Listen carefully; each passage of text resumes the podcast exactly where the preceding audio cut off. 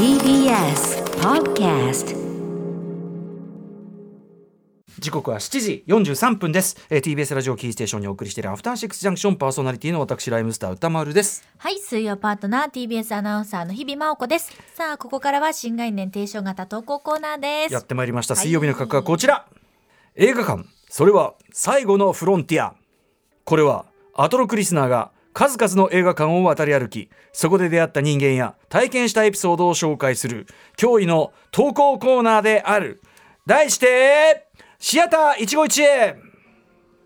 はいということでこのコーナーは映画館で出会った人や目撃した珍事件などなど皆さんが、えー映画館で体験したエピソードを募集するコーナーでございます、はい。今日もあの東京国際映画祭のねそのバイク泥棒っていうのをねワールドプレミア見てきたんですけど、ええ。やっぱあのえ去年とかのね、あのー世界各国からいろんな方来てるって感じのまさに国際映画祭っていう感じからするともちろん多少は落ち着いた空気ではあるんだけども、ね。ただあのもちろんなかなかねあのやっぱ昼の会にもかかわらず結構な方ねお越しになってましたしあ、そうですか。あとまあ「鬼滅のヒット」っていうのはねええもちろんあるけど、やっぱね僕感触としては映画館やっぱすごく人いるなってどの作品も。にぎわいあが。の今度の「ムービーウォッチメン」で扱った作品どれもあのきっちり入ってますね。あー、そうですザ・か。ハントも相当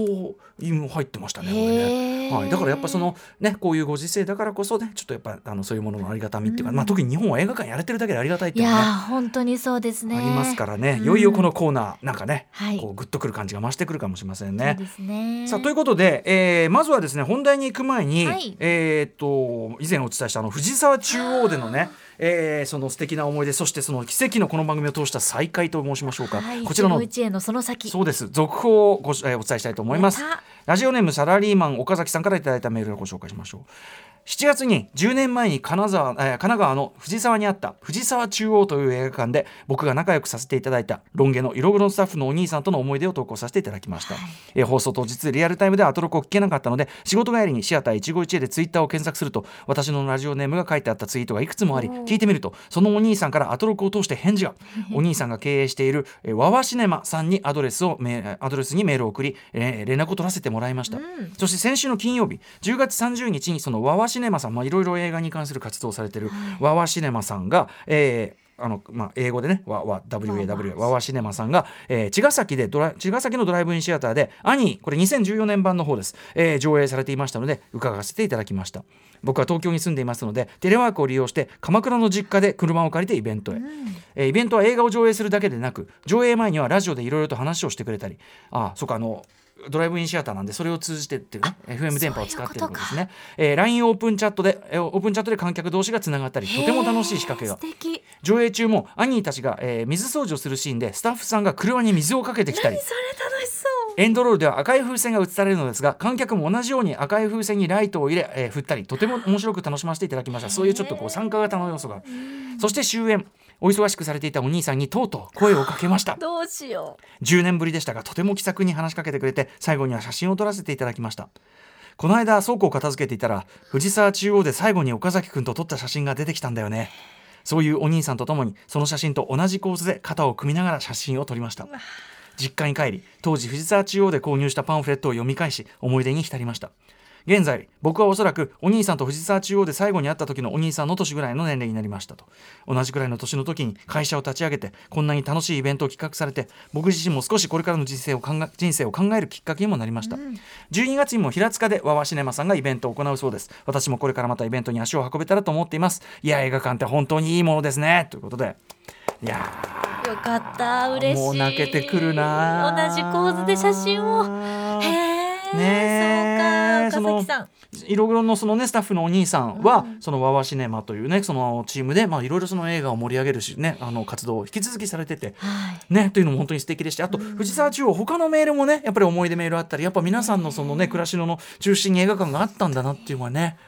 いいグッとくる話ですよね。人生のこうワンページにね、うん。本当に藤沢中央がたくさんの方にね、ん。あの思い出に残ってるっていうのが本当伝わりますね。ねまさにでもそのイズムをね今つ,、えー、とついでそのワワシネマさんいろいろイベントやっててこれね12月14日土曜日に、えー、とラスカ平塚というところの6階ホールで、えーラスカデシネマボリューム2と題しましてまったりくつろげるシアターを開催、えーモンスターホテルクルーズの恋は危険がいっぱいとグリーンブック上映を行うということになっているそうです。えーすぜひちょっとお近くの方ねねえ。平塚お近くの方行ってみてくだささい。はい積極的に活動もねされてるんですね、いやーグッと来てしまいました。はい素敵、このまたニューねニューシネマパラダイスの曲が非常に似合うエピソードでしたね。本当染みちゃいます、はい。では、えー、もう一発いきましょう。もう一発というかね、今週のえっ、と試合で上一いってみましょう。じゃあはい日比さんの読みでお願いします。はい、行きます。ラジオネーム地球最後のお父ちゃんさんからいただきました。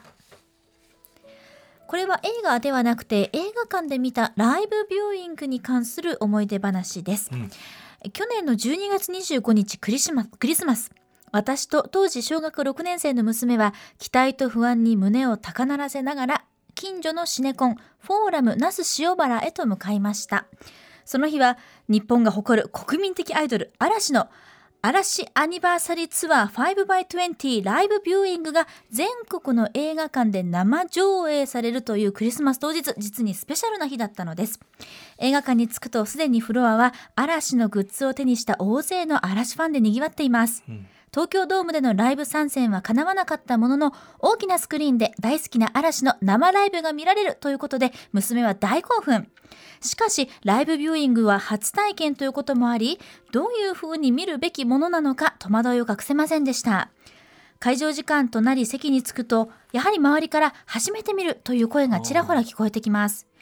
みんなの手には推しメンバーのうちわやペンライトが握られているのですがそれを劇場で振っていいものかを迷っているうちにライブがスタート。わーっといつものライブでしたら大声を出すところですがみんな遠慮がちに一応立って拍手するのみパパ声出していいの？娘からの問いに困っているとスクリーン前方にいた若い女子2人組が「キャー桜井くん!」と叫び始めたのです、うん。それによりそれまで会場を支配していた戸惑いの空気感が一気に嵐色に染まったのでした以降はいつものライブのように盛り上がり以前歌丸さんが絶賛されていた少年隊そしてえ堤恭平先生大傑作 ABC をサンプリングした A Day in Our Life をみんなで歌ったり MC コーナーでは大野さんの言葉にみんなすすり泣きして、終盤ではデビュー曲嵐で踊りまくるという本当に最高のクリスマスプレゼントになったのでした。あの日みんなが遠慮して最後まで盛り上がらなかったこともあり得たのですが序盤で叫び声を上げてくれた女子2人組のおかげで最後まで楽しめたことに今も心から大感謝しています。ありがとうアラシック新型コロナウイルスの影響でライブが中止になり生参戦ができない状態は本当に残念ですが国民的アイドル嵐の活動休止までのあと数ヶ月娘と共に全力で応援していきたいです。いや映画以外でも映画館って本当にいいものですね。はい、ということで、まあ、近年ね、あのライブビューイングとかね、あの、まあ、感激ができるとかね、そういうのも増えてきましたけども。はい。嵐、まさにちょうど昨日ですもんね。昨日ですね。11月オンライ3日ン配信コンサート。アラフェスがね、国立競技場、花火がドッカンなんていう話もね、いろいろ話題になっておりましたが。本。当に花火もあり、うん。風船もありもううん大、もう大規模うんにやったということを今日朝ちゃんでも何度もお伝えね、しそうでました、すよね。そうです。めちゃめちゃインストールされた状態だと思います。いやー、まあね、本当嵐一応ね、今年いっぱいのその活動というのが発表されてるだけにね、これだけ国民的グループが、まあでも。やっぱその何かしらの形でこのコロナウイルス禍でもねなんかっていう届けたい。そしてその来れない人にも届けたいっていうのがやっぱこのアラフェスのねこの開くっていうのにまあ現れてるかなと思って。ねで嵐はだからそういう意味では去去年からまあっていうかちょいちょいやるんですねこういうのをね。ねずっとねライブビューイングもやられてるということでうんねこれやっぱりいいなっていうのはやっぱりその最初ちょっと戸惑い気味だったところが ねわーってなる。これでもねあの映画の応援上映とか、そういう、まあ、それこそ古くはそのロッキーホラーショーとかねああいうこう参加型のやつありますけど、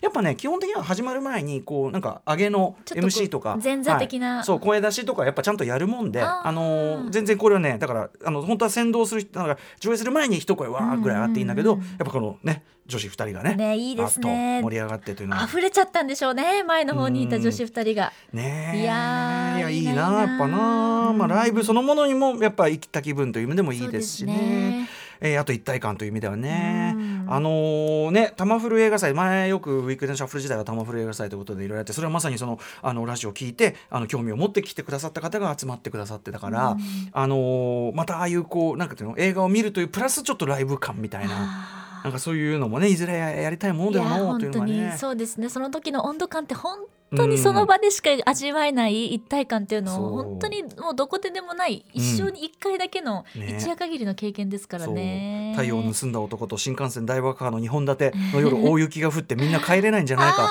こんな心配をしながらのあの上映とかもねありましたしね。やりたいな。ライブビューイングか。うん。はいということで、えー、まあ嵐ね、はい。ちょっとあのさすがでございますというかね。ね。ファンクラブは続くというね発表もあったそうですからね。はいまた会おうって言ってたんでね、うん。その言葉信じたいです。ちょっとね年内に嵐特集はあるんですかね。なんかねよし吉君ねよし君とかちょっと多少ねやりますなんて今やりますね。長谷川さんが力強くあやります。なんて今入りました。はい。ぜひやってください、はい。やりましょう といったあたりであのこんな感じで確かにあの映画館今ねいろんな形で使われたりもするんでそういうのも含めて募集しております。はい宛先は歌丸アットマーク TBS.CO.JP までですメールが採用された方には番組ステッカー差し上げます今なんか「鬼滅の刃」でその、ね、映画館にそのある意味そのあの初めてそういう映画館に来る習慣はこれで救うような子たちもいっぱいいると思うからそこでのいろんな珍事が起きてると思うんですよね。あるでしょうねうんそんな垂れ込みなんかもお待ちしております。はい、お待ちしております。以上、新概念提唱型投稿コーナー、本日水曜日はシアター一期一会でした。